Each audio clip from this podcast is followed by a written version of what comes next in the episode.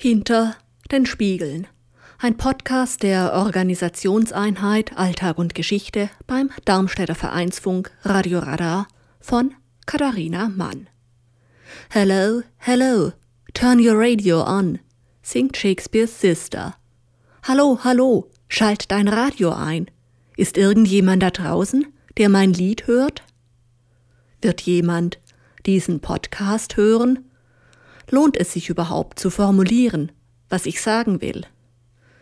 Die es wirklich angeht, die etwa 25 bis 30 Vereinsmitglieder des Radar e.V., die noch zu Mitgliederversammlungen gehen, um über Wohl und Wehe des Darmstädter Lokalradios zu entscheiden, werden wahrscheinlich nicht zuhören. Und auch die 75 bis 80 weiteren Mitglieder des Vereins, die sich die Mitgliederversammlung nicht mehr antun, die aber mehr oder weniger regelmäßig Sendungen gestalten, hören meiner Erfahrung nach eher selten das Programm, wenn es nicht ihre eigenen Sendungen sind.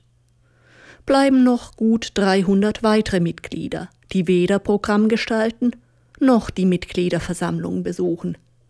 Hört ihr wenigstens das Programm? Oder ist euch das Radio auch egal? Warum seid ihr dann noch Mitglied?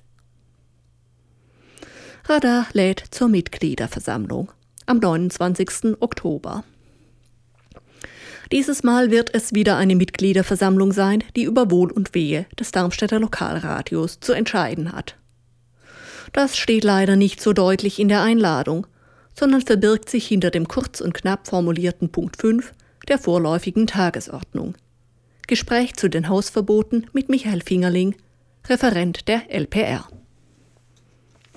Wird es ein Gespräch mit Michael Fingerling geben? Wird er, zum wievielten Mal eigentlich, wieder extra anreisen, um dem Radar e.V. den Ernst der Lage deutlich zu machen?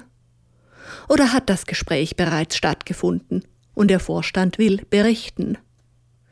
Wer auch immer die Einladung und die darin enthaltene vorläufige Tagesordnung geschrieben hat, einen Satz so zu formulieren, dass man verstehen kann, was gemeint ist, wäre ja auch eine Qualität. So wie es hier steht, ist es noch nicht einmal für diejenigen zu verstehen, die wissen, worum es geht. Die überwiegende Mehrheit der Mitgliedschaft weiß nicht, worum es geht.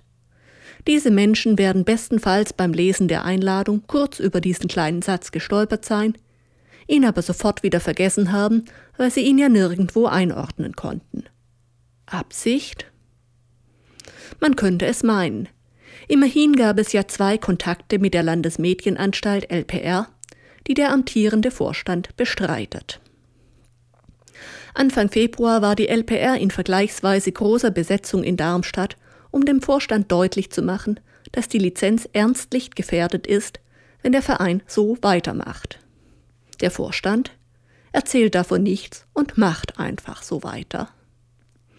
Ende Juni, Anfang Juli wurde der Radar e.V. von der Landesmedienanstalt aufgefordert, schriftlich darzulegen, wie der Verein denn nun gedenkt, die Zugangsoffenheit herzustellen. Die Mitgliedschaft erfährt davon nichts. Mit der Tatsache der Existenz eines solchen Schreibens konfrontiert, leugnet der Vorstand. Die Antwort auf das Schreiben ist wohl nicht so ausgefallen, wie von der Landesmedienanstalt erwünscht. Sonst hätte es wohl kaum ein weiteres Gespräch mit Herrn Fingerling über die Hausverbote geben müssen. Ob dies nun die letzte Mitgliederversammlung sein wird, die über die Zukunft des Radios zu entscheiden hat? Marke. Positives Signal aus der Mitgliedschaft, alles in Butter. Negatives Signal aus der Mitgliedschaft, Lizenzfutsch. Eher nicht. Es wird sich, meine Prognose, noch endlos weiter hinziehen, bis die Versammlung der Landesmädchenanstalt endlich den Mut findet, der Darmstädter Vereinsmeierei ein Ende zu setzen.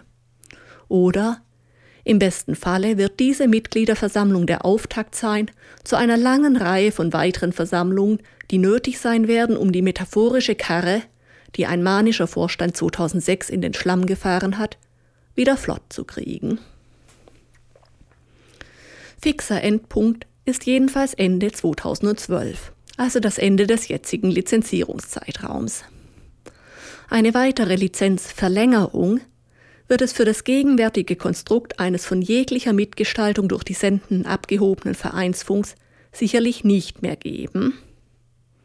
Der Antrag des Vorstands auf Sitzungsleitung und Stimmrecht im Programmrat ist ein Indiz, dass die Zeichen der Zeit beim Radar e.V. immer noch nicht erkannt worden sind. Aber das nur am Rande. Ich weiß nicht, was ich wünschen soll. Dass viele kommen, dem Vorstand ungemütliche Fragen stellen und vor allem zukunftsfähige Entscheidungen treffen, damit es auch über das Jahr 2012 hinaus in Darmstadt noch ein Lokalradio geben kann? Oder ist es nicht vielleicht das Beste, es gehen wieder nur die 25 bis 30 Leute hin, die rundheraus Nein sagen zu einer Öffnung des Vereinsfunks, dann wird wenigstens im Nachhinein für alle klar sein, wer die Totengräber sind.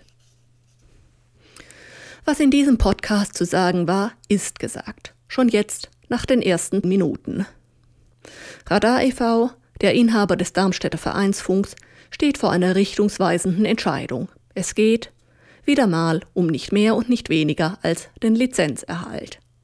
Entscheiden soll, Radar ist ja ach so basisdemokratisch, die nächste Mitgliederversammlung am 29. Oktober. Nein, genauer gesagt ist der 29. Oktober der Termin, an dem die Wertemitgliedschaft von einer Entscheidung in Kenntnis gesetzt wird, die längst gefallen ist. Dem Vorstand steht sein Gang nach Canossa bevor, dieses seiner zuvor aufgehetzten Mitgliedschaft zu vermitteln. Es geht um den Lizenzerhalt. Das bedeutet umgekehrt, die aktuelle Lizenz des Vereins, das Darmstädter nicht kommerzielle Lokalradio zu betreiben, ist gefährdet. Schon wieder, werden die einen fragen, die Lizenz ist doch verlängert worden. Hört das denn nie auf? werden andere genervt fragen und sich dabei gar nicht bewusst sein, wie recht sie mit dieser Frage haben, weil sie nicht darüber nachgedacht haben, was Aufhören eigentlich bedeutet und weil sie nicht aussprechen, wer ihrer Meinung nach endlich aufhören sollte. Und das ist vielleicht auch ganz gut so, weil sie dann genau genommen auch die Frage stellen müssten, wer den Krieg begonnen hat. 2007 bei der letzten turnusmäßigen Lizenzverlängerung der hessischen nicht kommerziellen Lokalradios stand die Weiterlizenzierung des Radar e.V. in Frage, weil der Verein sich mit dem willkürlichen Ausschluss einiger sendewilliger Menschen vom Sendebetrieb gegen das der Lizenz zugrunde liegende Gesetz gestellt hatte.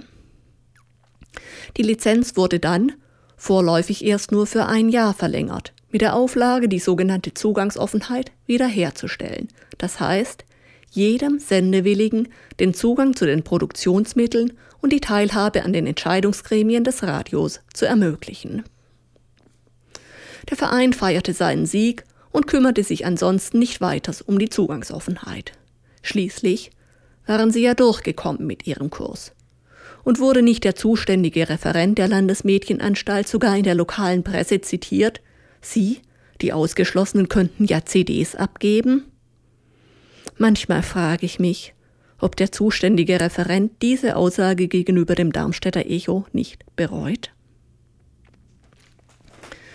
Die Prüfung der Zugangsoffenheit ein Jahr später geriet zur Farce. Einfach deswegen, weil die Mitglieder der Versammlung der Landesmedienanstalt keine Lust hatten, sich mit dem Konflikt auseinanderzusetzen.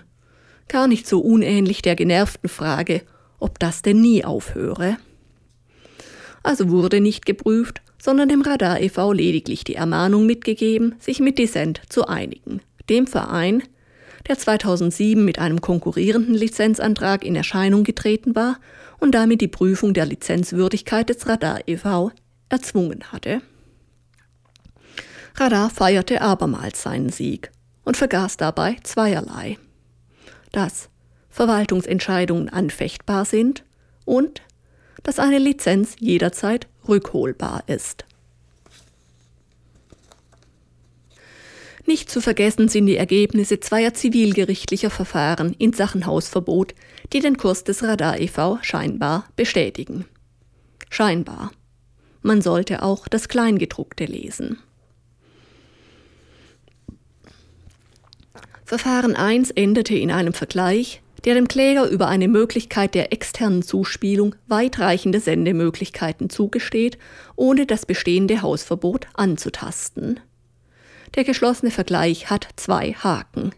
Erstens, Radar zeigt sich unfähig, den Vergleich vereinbarungsgemäß zu erfüllen. Immer wieder kommt es zu Störungen des Sendeablaufs, so dass der Verein in Gefahr ist, finanziell für die Nichterfüllung des Vertrags herangezogen zu werden. Das wäre einfach zu vermeiden gewesen, indem man dem Kläger die Möglichkeit gegeben hätte, für die ordnungsgemäße Ausstrahlung seiner Sendung selbst verantwortlich zu sein, sprich ihn hereinzulassen. Zweitens, der Kläger ist in keinster Weise ins Radio eingebunden, also in die Gremien der Selbstverwaltung und Mitbestimmung. Ein weiterer Verstoß des Radar e.V. gegen seine Lizenz. In Verfahren 2 wurden zwei Urteile gesprochen. In erster Instanz, dass das Hausverbot aufgehoben werden muss. Radar ging in Berufung und erwirkte in zweiter Instanz ein Urteil, dass es dem Verein erlaubt, so privat zu sein und Hausverbote gegen missliebige Personen auszusprechen. Über die medienrechtlichen Aspekte habe die zuständige lizenzierende Behörde zu entscheiden. Das ist der Haken an diesem Urteil, das vom Radar e.V. so gefeiert wird. Genau das tut die lizenzierende Behörde jetzt nämlich. Die Frage ist, ob ein Verein lizenzfähig ist, der so privat ist, dass er willkürlich Hausverbote erteilen und die betroffenen Personen damit von der Teilhabe am Radio ausschließen kann. Wohl kaum. Übrigens, die Klagen gegen die Hausverbote erfolgten auf direkte Aufforderung der Landesmedienanstalt. Dann klagen Sie doch einmal. Die wohl gehofft hatte, ein Zivilgericht würde die Rechtslage umfassend würdigen, also auch den medienrechtlichen Aspekt berücksichtigen, der die Möglichkeit der direkten Teilhabe vorschreibt, so wie ja auch das Amtsgericht Darmstadt in erster Instanz geurteilt hatte. Radar e.V. muss die bestehenden Hausverbote gegen Sendewillige aufheben. Formal soll darüber eine Mitgliederversammlung entscheiden. Faktisch gibt es nichts zu entscheiden.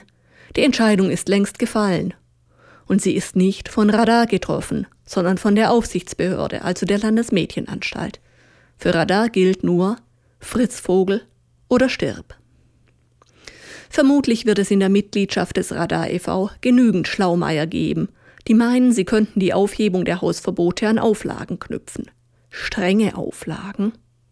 Vergesst es, Leute. Die Zeit, in der in Verhandlungen für Radar günstigere Bedingungen ausgehandelt hätten werden können, ist vorbei. Vom Vorstand des Radar e.V. ungenutzt verstreichen lassen.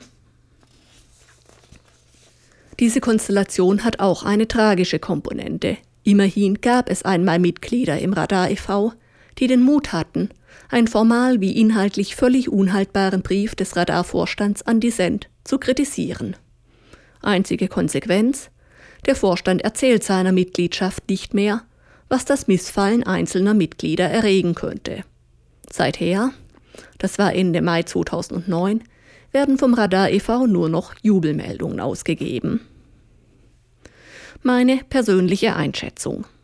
Ich kann mir nicht vorstellen, dass die 25 Getreuen am 29. Oktober die diktierte Kursänderung einfach hinnehmen werden.